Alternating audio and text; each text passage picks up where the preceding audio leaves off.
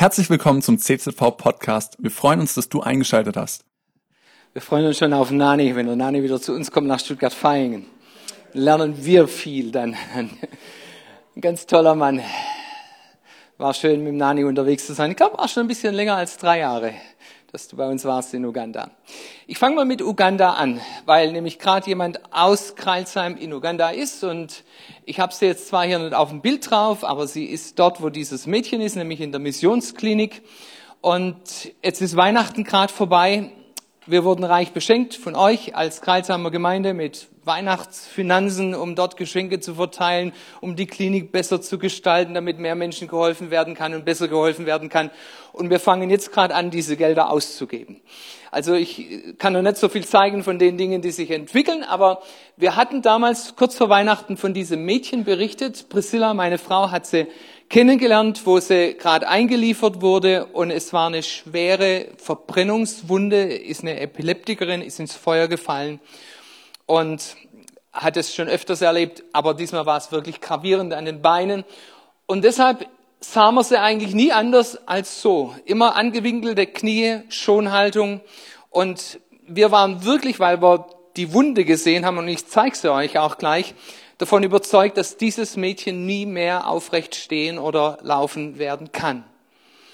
Und Priscilla hatte das dann auch geschrieben, wenn ihr etwas sensibel seid, was Wunden angeht, macht mal die Augen zu, Kopf runter, guckt es euch nicht an. Ich sage euch wieder, wenn das nächste Bild dann kommt. Aber ich zeige es euch einfach mal so. So sah das aus am Anfang, nachdem die Wunde gesäubert worden war. Und ihr seht die Sehne und so weiter, alles kaputt und verletzt. Und deshalb bestand eigentlich da keine Hoffnung.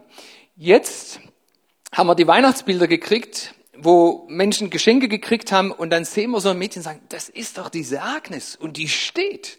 Und wir haben dann nochmal nachgefragt, haben auch die Kleider verglichen, weil so viel Kleider haben die Leute ja auch nicht. Und es ist tatsächlich die Agnes. Das war noch damals bei der ersten Wundversorgung.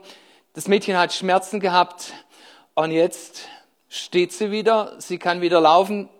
Das Bein ist nicht hundertprozentig in Ordnung, aber wir sind glücklich, dass das Mädchen nicht auf dem Boden rumroppen muss ihr ganzes Leben, sondern dass sie tatsächlich stehen kann.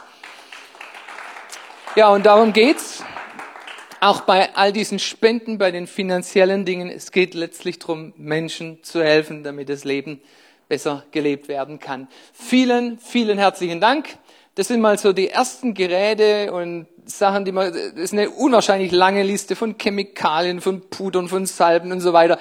Also die Hauptattraktion momentan in der Klinik ist, dass die Zahnabteilung eingerichtet wird und wir haben ein Bild gekriegt, das kann man hier auch nicht zeigen, ein Motorradunfall, ein Mann, der hat so dicke Lippen aufgeplatzt und die Zähne krumm und schräg und den haben sie wieder äh, so hingekriegt, dass er noch ein paar Zähne drin hat. Also da tut sich ganz toll was und die Leute sind begeistert von dieser neuen Abteilung.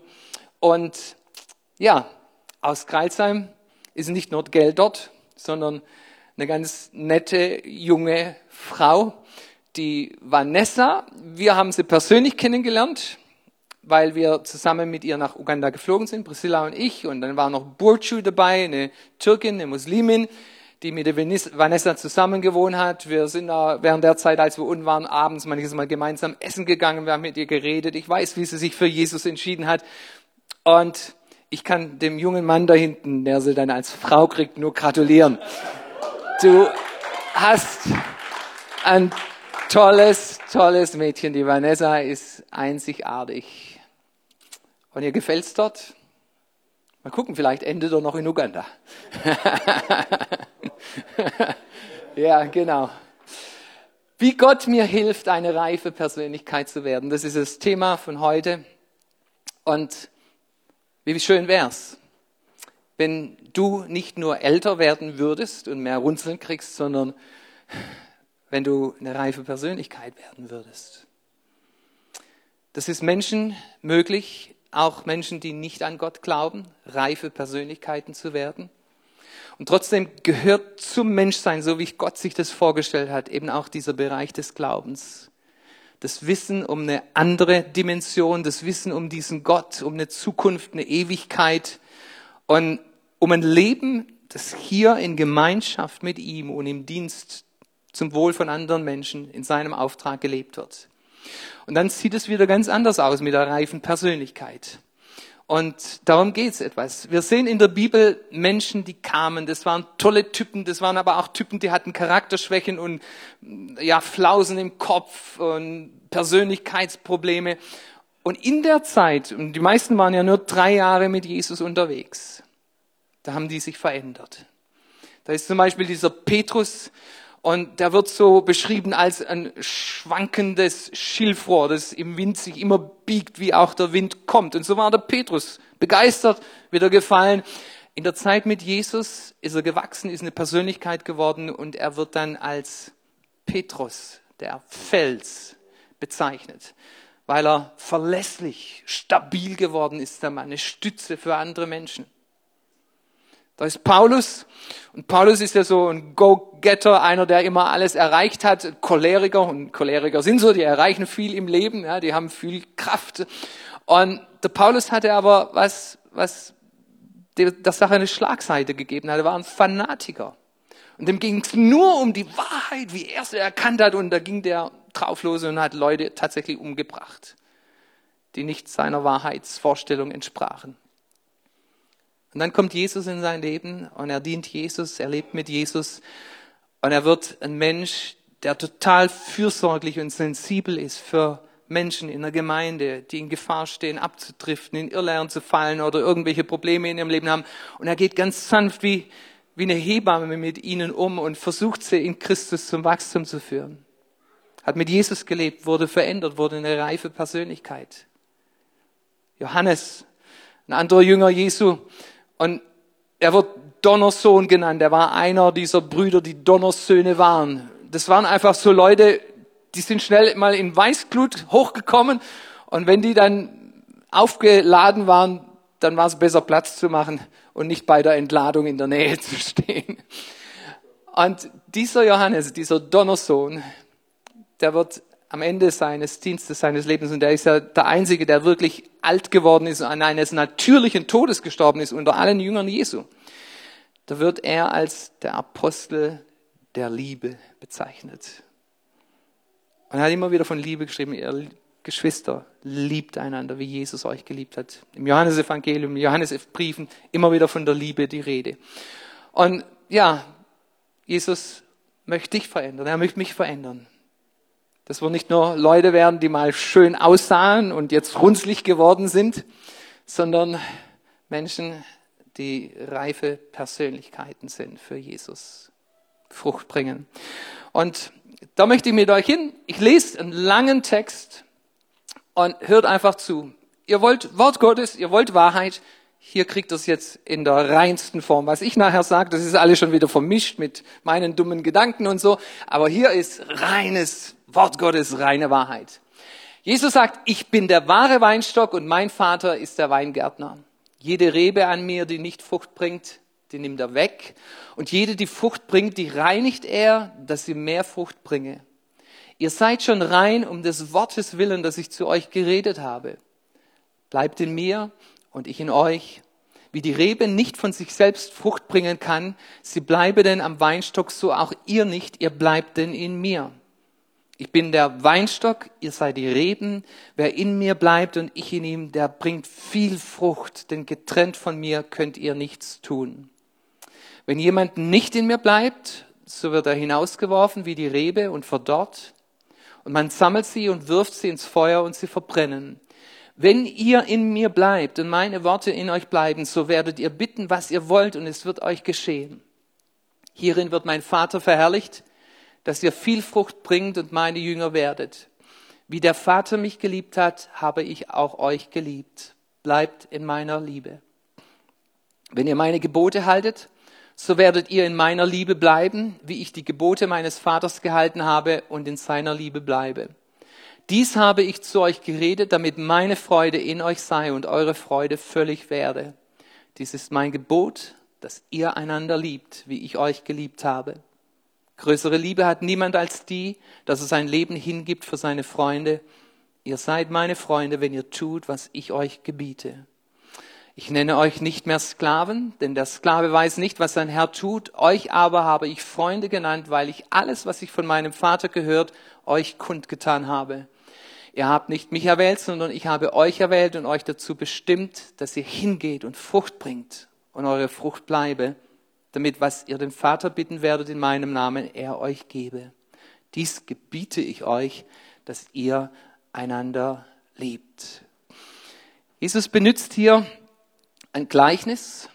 Ein Gleichnis ist irgendwas sehr Bekanntes in unserer Umwelt und durch diese Metapher, durch dieses Gleichnis wird eine Wahrheit illustriert, eine geistliche Wahrheit, eine geistliche Realität, die sonst vielleicht etwas schwerer für uns vorstellbar wäre. Eigentlich ganz einfach. Jesus ist der Weinstock. Ihr kennt Weinstöcke. Da sind die Reben drin, die werden dann an, an der Leine gezüchtet und entlang ge, äh, geführt, dass sie dort wachsen. Das bist du und ich. Und dann gibt es einen Weingärtner, Gott, der Vater. Und das zentrale Prinzip ist ganz einfach das. Nur die Rebe, die mit dem Weinstock verbunden ist, wo eine Lebensbeziehung da ist, wo Saft fließt, nur diese Rebe, die kann auch Frucht bringen.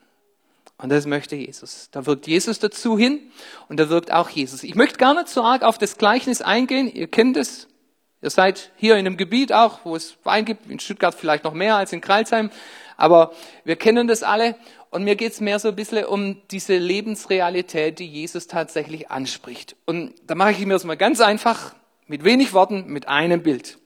Dein Leben mit Jesus, das kann so werden und so sein und so enden. Schöne Frucht.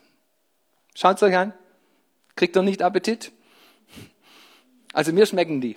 Ich finde die klasse, diese kleinen Trauben, die sind echt gut. Und so soll es sein. Das ist, was Jesus sich wünscht. Aber es ist auch möglich, dass eine Rebe so ist. Keine Frucht, keine genießbare Frucht, wenig wirklich Frucht da dran. Und das kann in deinem Leben so sein, das kann in meinem Leben so sein. Das eine und das andere. Und es kommt im Kern ganz einfach auf deine Verbindung mit Jesus an. Jesus Gott möchte, dass du Frucht bringst. Das ist außer Zweifel, ohne Frage. Schaut euch nochmal an, was Jesus gesagt hat über Frucht. Es geht um Frucht durch ihn, dass wir in ihm sind. Er spricht von Frucht, er spricht von mehr Frucht, er spricht von viel Frucht, er spricht von bleibender Frucht. Das steigert sich. Jesus möchte, dass unser Leben Frucht bringt, dass wir reifen, dass es was Schönes wird, das Gott verherrlicht und Menschen hilft aus unserem Leben. Und das ist nicht für uns als Christen optional, schön, wenn es so wird, auch nicht so schlimm, wenn es nicht so wird. Nee, Jesus spricht ganz klar davon, wenn ihr in mir bleibt, dann werdet ihr Frucht bringen. Und wenn ihr keine Frucht bringt, dann kommt der Weingärtner, da kommt der Vater, wird euch abschneiden und wegwerfen. Christen sind dazu berufen. Und das sagt Jesus ganz klar unten im Vers 16. Ihr habt nicht mich erwählt, sondern ich habe euch erwählt. Wenn wir Jesus erwählt hätten, zuerst, wir haben auch Ja gesagt zu Jesus, nachdem er uns das Angebot gegeben hat, aber wenn wir ihn erwählt hätten, dann könnte man sagen, ja Jesus, ich habe dich gewählt, dass du mir dies und jenes und das andere tust. Aber das andere, also ich wähle, weil ich habe ja dich gewählt, ja. Ich kann mir aussuchen, was du in meinem Leben tun sollst. Aber Jesus sagt, nee, versteh das mal korrekt. Die Tatsache, dass du Ja zu mir gesagt hast, die besteht auf der Grundlage. Und die Grundlage ist, ich habe dich erwählt. Und ich habe dich aus einem bestimmten Grund erwählt und bestimmt und gesetzt, dass du nämlich Frucht bringst, dass du hingehst und Frucht bringst, mehr Frucht bringst, viel Frucht bringst und Frucht, die bleibt. Das ist, was Jesus in dir und von dir bewirken möchte. Und es kommt durch diese lebendige Beziehung des Glaubens. Eine ganz reale Sache. Jesus ist da, wir sehen ihn nicht, aber er lebt. Und wir sind in ihm, indem wir Christen geworden sind. Er ist in uns und daraus entsteht Frucht. Der Vater ist auch interessiert an dem Prozess und deshalb fördert er ihn. Jede Rebe an mir, die nicht Frucht bringt, die nimmt er weg. Und jede Rebe, die Frucht bringt, die reinigt er, dass sie mehr Frucht bringe. Gott führt uns durch Lebensprozesse. Er führt uns in Herausforderungen, er führt uns manchmal in kritische Situationen, er führt uns in Umstände, in Probleme, die wir uns nicht wünschen. Aber Gott gebraucht es, um uns zu formen, um uns zu Persönlichkeiten zu machen, die stark sind, die schön sind. Und Gott nimmt da manches Mal Dinge weg, die eben nicht zu einer reifen Persönlichkeit passen, nach seinem Sinn. Damit die richtige Frucht, die schöne Frucht wachsen kann. Das ist, was Gott in unserem Leben tut. Und jetzt fordert Gott aber auch uns. So ist es im Reich Gottes immer. Gott schenkt Möglichkeiten, Gott ermöglicht es uns, Dinge zu tun, die sonst nicht möglich wären ohne Gottes Hilfe. Aber dann sagt er, okay, aber du musst auch ein bisschen was mit dazu tun. Und die Kernvoraussetzung, was Gott, was Jesus von uns erwartet, ist ganz einfach, dass wir darauf achten, dass wir in ihm bleiben. In ihm bleiben. Das kommt in diesem Gleichnis und in allem, was Jesus darum sagt, in der Lebensrealität, in diesen Versen, kommt es immer, immer wieder vor. Bleibt in mir und ich in euch. Meine Worte sollen in euch bleiben. Da kommen dann diese anderen Aspekte noch mit dazu, die das etwas detaillierter sagen. Meine Worte sollen in euch bleiben. Er sagt auch, dass wir in seiner Liebe bleiben sollen. Das hat alles eine Bedeutung. Und er gibt uns seine Freude und seine Freude soll in uns sein. Ich komme jetzt aber mal ganz praktisch zu diesen Lebensrealitäten und wie sich eine reife Persönlichkeit in Christus zeigt. Wie erkennt man jemanden, der reif ist in Jesus? Und das ist so das Ziel. Wenn wir das wissen, dann können wir auch daraufhin leben und uns wünschen, dass das in unserem Leben so passiert. Und das Erste, was Jesus sagt, ist, dass es sich im Gebet zeigt. Reife Christen beten und das Gebet wird beantwortet. Tolle Zusage, die Jesus hier sagt. Er sagt, wenn ihr in mir bleibt und meine Worte in euch bleiben, so werdet ihr bitten, was ihr wollt und es wird euch geschehen. Fantastisch. In einer anderen Stelle, die ähnlich ist, sagt Jesus auch, was ihr in meinem Namen den Vater bitten werdet, das wird euch werden. Toll. Wir können alles bitten und was wir bitten, das wird uns werden. Das ist wie der unreife Christus nimmt. Ja? Und dann kommen unsere Wünsche, was wir gerne hätten, wie wir gern unser Leben, dass es verläuft. Und dann bitten wir es und Jesus hat uns ja einen Freibrief gegeben, Blankoscheck. Was ihr bitten werdet, das wird euch werden. Das ist die Vorstellung eines unreifen Christen. Jesus verknüpft es mit einer Voraussetzung. Er sagt, wenn ihr in mir bleibt und wenn meine Worte in euch bleiben. Gebet ist Kommunikation und Kommunikation steht im Zentrum einer Beziehung. Ich habe eine Beziehung mit meiner Frau. Wir wohnen im selben Haus, wir leben dasselbe Leben, wir dienen Gott gemeinsam, wir haben ein Kind bekommen miteinander. Ich mag meine Frau, die, ich glaube, sie liebt mich auch noch. Und ein kleines Geheimnis für euch. Kommunikation ist wichtig. Manches Mal steht sie früher auf als ich, manches Mal stehe ich früher auf als ich. Und dann geht es so der Routine nach, das entwickelt man so im Alter, ja, ins Bad, Kaffeemaschine anschmeißen und so weiter. Aber wenn es mal so ist, dass sie zuerst aufsteht, das Erste, was ich tue, ist nicht eine Kaffeetasse nehmen, ist nicht ins Bad gehen, um mir das Gesicht abzuwaschen. Das Erste, was ich tue, ist, ich gucke, wo meine Frau ist. Ich schaue sie an und sage, Hi Priscilla, wie geht's dir? Und wir reden. Reden ist wichtig für eine Beziehung. Und Gebet ist Reden mit Jesus. Und erhörliches Gebet hat dieses Geheimnis. Unser Gebet ist die Antwort auf Gottes Reden zu uns. Wenn ihr in mir bleibt, wenn ihr in dieser Beziehung mit mir bleibt und wenn meine Worte in euch sind, wenn das Wort Gottes in uns ist und in uns lebt und wir immer wieder unseren Kopf über die Bibel, beugen und wirklich verstehen wollen, was Gott sagt, ihn besser kennenlernen wollen, was sein Wille ist, wie er möchte, dass wir leben. Wenn das in uns ist, wisst ihr, was das tut? Das verändert nicht nur unsere Persönlichkeit, das verändert nicht nur unsere Haltung, sondern das verändert sogar unsere Gebete. Ein Mensch, der geprägt ist von den Worten Jesu, von dem Willen Jesu, der wird nicht einfach wilde Wünsche äußern, sondern er wird die Haltung entwickelt haben, Gott, ich möchte eigentlich nur eins und ich möchte, dass das, was du willst, dass das passiert. Deine Wünsche sind meine Wünsche und deshalb bitte ich dich, dass dein Name geehrt wird, dass dein Reich kommt, dass deine Gemeinde gebaut wird, dass Menschen gesegnet werden. Und wenn du mich irgendwie gebrauchen kannst mit den Gaben, die du mir geschenkt hast, dann ist es das größte Geschenk für mich in meinem Leben. Und diese Gebete, die haben diese Verheißung auf Antwort von unserem Gott. Reife Christen es ist nicht so, dass Gott nur Gebete von reifen Christen hört und von unreifen Christen erhört er sie nicht. Es ist andersrum. Reife Christen beten und bitten das, was Gott erhören kann. Und unreife Christen bitten manches Mal Dinge, wo dann der Vater immer sagt, naja, kleiner, lern mal noch ein bisschen und werd noch ein bisschen reifer und verstehe, was du mich hier eigentlich fragst. Reife Christen beten und Gebete werden beantwortet. Das Zweite, was Jesus sagt, ist Liebe. Liebe zu Jesus.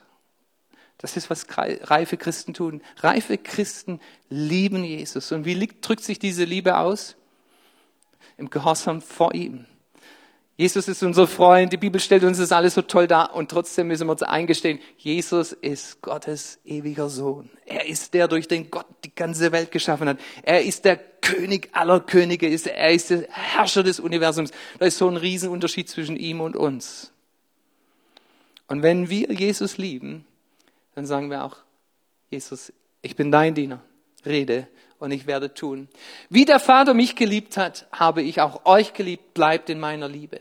Ja, wie bleiben wir in der Liebe Jesu? Wenn ihr meine Gebote haltet, so werdet ihr in meiner Liebe bleiben. Wie ich die Gebote meines Vaters gehalten habe und in seiner Liebe bleibe. Jesus hat es uns vorgemacht, er kam und er kam, um den Willen des Vaters zu tun. Er hat sich dem Vater untergeordnet. Und er wusste, der Vater liebt mich. Und so blieb Jesus in der Liebe des Vaters, indem er den Willen seines Vaters getan hat. Und Jesus liebt dich. Das tut er. Egal was du tust, wie du dich verhältst. Ja, Jesus möchte, dass du dich richtig verhältst, ganz klar.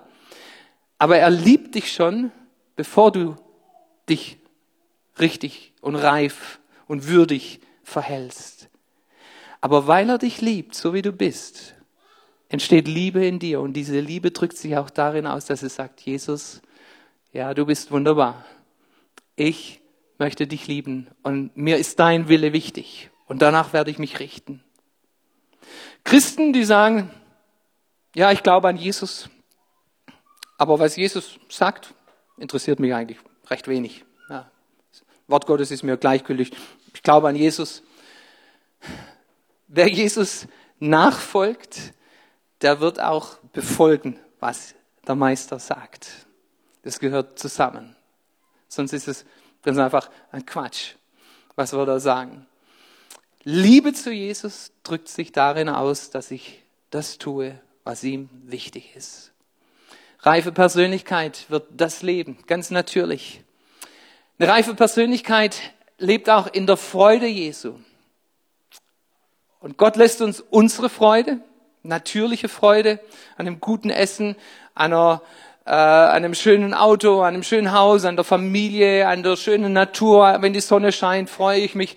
Das sind natürliche Freunde, die sind schön, aber es ist auch manchmal einfach ein Tag, der ist bewölkt. Ja, und dann ist die Freude etwas betrübt. Und so gibt es verschiedene Lebenssituationen, die bei uns Freude hervorrufen oder eben eine Bedrücktheit. Aber jetzt kommt die Freude Jesu mit dazu bei jemandem, der in Jesus ist. Und Jesus sagt, lass meine Freude, seine Freude in dir sein. Und die Freude Jesu ist situationsunabhängig, weil sie nämlich in einer anderen Realität verankert ist, in der Realität Gottes. Und Gott verändert sich nicht. Gott ist für uns. Und Gott ist der einzige Gott. Da ist nichts, was ihn vom Thron schmeißen kann. Und wenn dieser Gott für uns ist, wer kann wider uns sein? Wer kann gegen uns sein? Und das ist unsere Freude, dass Gott eine Zukunft für uns hat. Gott möchte, dass wir Frucht bringen. Und Gott ist der, der das auch in uns bewirkt. In seiner Freude. Und das vierte für eine reife Persönlichkeit, was Jesus sagt, ist, dass wir wirklich Nächstenliebe praktizieren. Und es ist eine ganz hohe, ein ganz hoher Anspruch, eine hohe Nächstenliebe, nämlich eine Nächstenliebe, die so ist wie die Liebe Jesu. Und Jesus hat sich für uns aufgeopfert.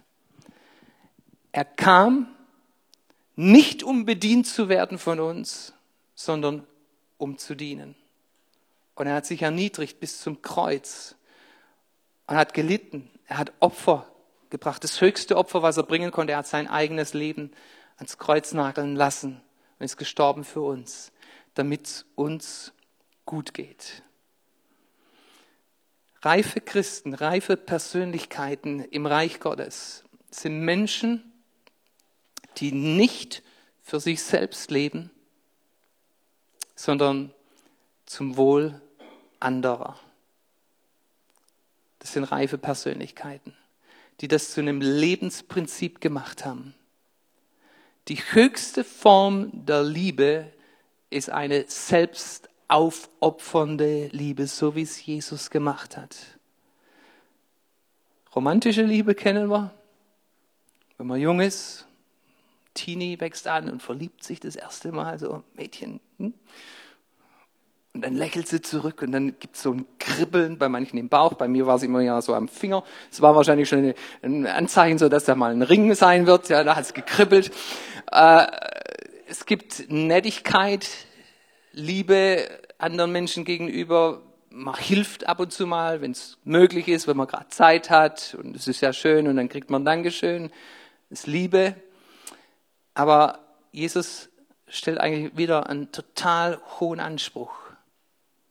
Liebt einander, so wie ich euch geliebt habe. In jeder Situation, wenn die Wahl ist zwischen mich selbst segnen und den anderen segnen, dann fällt bei einer reifen Persönlichkeit, in der das Leben Jesu Frucht produziert hat, die Wahl für den anderen aus. Ich stelle mich selbst hinten an, ich verzichte, ich opfere meinen Stolz, meine Zeit, meine Kraft, mein Geld, damit andere gesegnet werden. Und ich sage es euch, das klingt nach unserem natürlichen, säkularen Verständnis so irrational. Ich muss doch für mich selber sorgen. Dann geht's mir gut. Kümmert sich keiner um mich so sehr wie ich selbst. Ich muss um mich sorgen. Aber Jesus sagt es und ich glaube, da ist was ganz, ganz Wahres dran und Menschen, die mit Jesus leben, die können das tatsächlich entdecken. Ich zeige euch mal einen Mann hier noch. Thomas Middelhoff war erstaunt im ersten Gottesdienst. Ich habe gefragt, wer ihn kennt. Da kam nur eine Hand oder zwei Hände gingen hoch. Aber es ist eigentlich ein ganz bekannter Wirtschaftsmanager in Deutschland. Ein Top-Manager, das bis ganz oben hin geschafft hat. Aktuell lebt heute noch in unserer Zeit. Und der Mann, der war in der Stellung, dass er allein unterzeichnungsberechtigt war für 500 Millionen Euro. Musste niemanden fragen, konnte unterschreiben. 500 Millionen Euro. Der Mann ist von Bielefeld, wo er gewohnt hat, nach Essen in seine Arbeitsstelle mit dem Helikopter geflogen, weil ihn die Staus unten auf der Autobahn gestört haben. Hat er sich einen Helikopter genommen, ist hingeflogen hat sich eine Yacht gekauft, weil man ja dann so viel Geld hat und nicht mehr weiß, was man tun soll, kauft man sich eine Millionen Euro Yacht. Und er ist einmal drüber gelaufen, hat sich das Ding angeguckt und dann wusste er nicht mehr, was er damit tun soll. Und er hat selbst bekannt, nachdem sich sein Leben geändert hat, kam nämlich dann ins Gefängnis, hat er gesagt, in der Zeit, als ich nur auf Profit aus war, Gewinn, Umsatz steigern im, im Beruf für diese Firmen, da habe ich meine Seele vernachlässigt. Und dann wurde er angeklagt wegen Betrug, Steuerhinterziehung. Er sagt, eigentlich war es nicht ganz richtig, auch heute noch, aber er wurde trotzdem verurteilt zu drei Jahre Haft. Und im Gefängnis, da fragt er nach einer Bibel. Es wird ihm gegeben, er fängt an, in der Bibel zu lesen und bekehrt sich. Er fängt an zu verstehen, dass das kein Unsinn ist, was da drin steht, sondern dass Gott hier spricht und uns einen Weg zeigt. Und hat Freigang und dort arbeitet er dann manches Mal bei der Bodelschwinglichen Gesellschaft. Die haben so Häuser für behinderte Kinder, schwierige Kinder. Und das schafft er in so einem Bethelhaus. Und er sagt, das größte, die größte Freude, die ich erlebt habe, war die, als ein autistisches Kind zu mir kam und mich um den Arm, um den Hals genommen hat.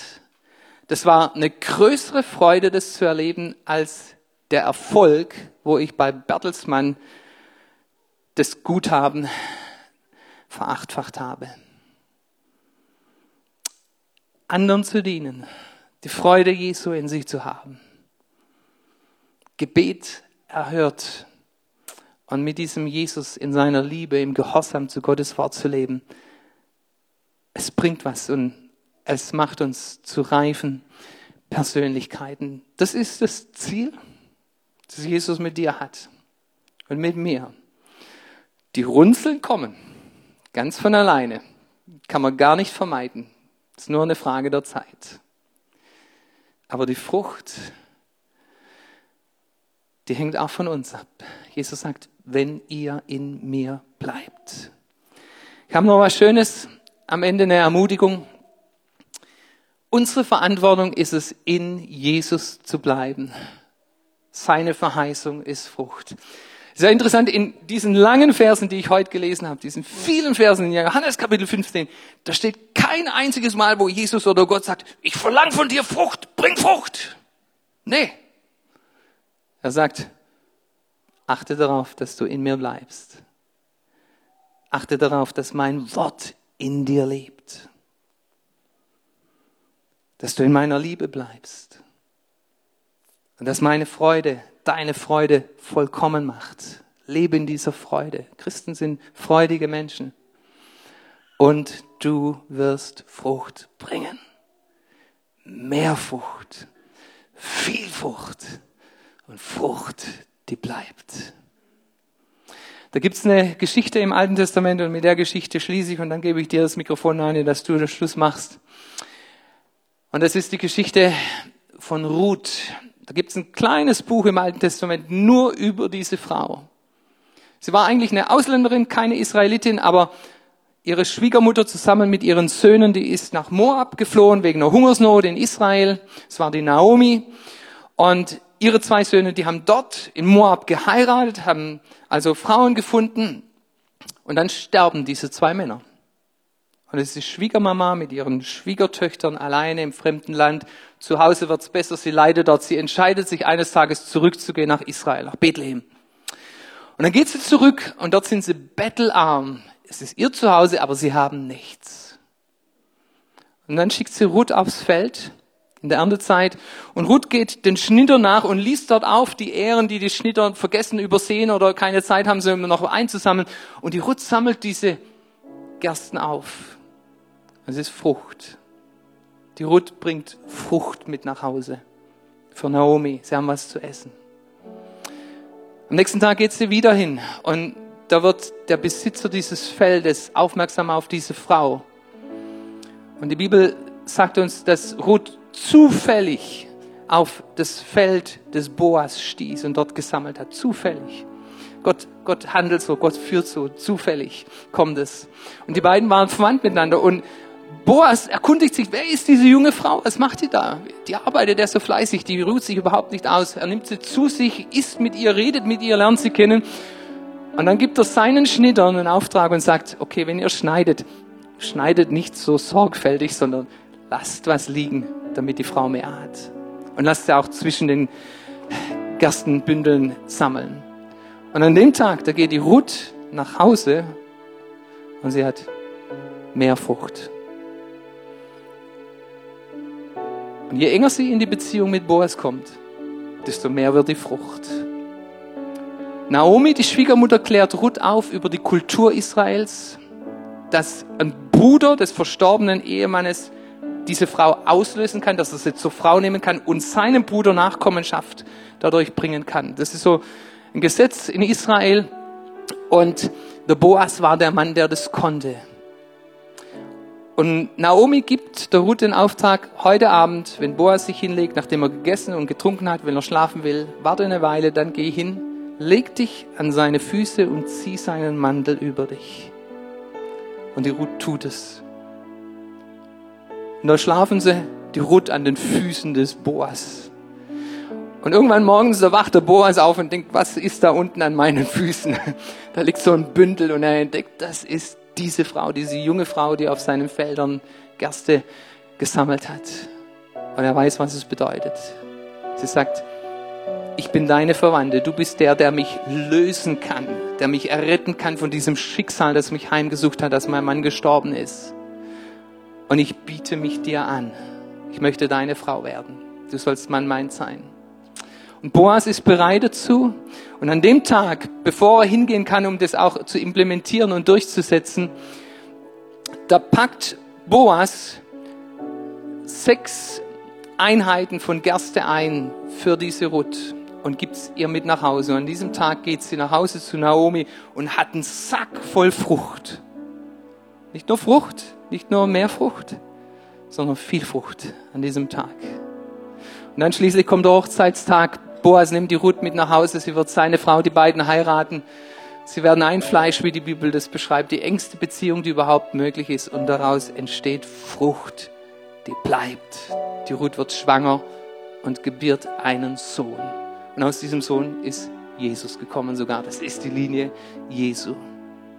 Und diese Geschichte, die illustriert das, was Jesus mit uns machen möchte, mit unserem Leben. Sagt, bleibt in mir. Achte auf die Beziehung. Leb in dieser Beziehung mit mir. Achte darauf, dass du in mir bleibst, in meiner Liebe bleibst, dass meine Freude und mein Wort in dir bleiben. Eine ganz enge Beziehung. Und ihr werdet Frucht bringen. Mehr Frucht. Viel Frucht.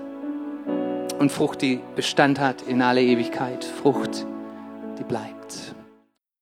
Cool, dass du dir unsere Predigt angehört hast. Wir hoffen, sie hat dir geholfen und wir wollen dich ermutigen, auch während der Woche Teil einer Kleingruppe zu werden. Schreib uns einfach eine E-Mail an podcast.czv-kreuzheim.de oder komm einfach am Sonntag in unseren Gottesdienst.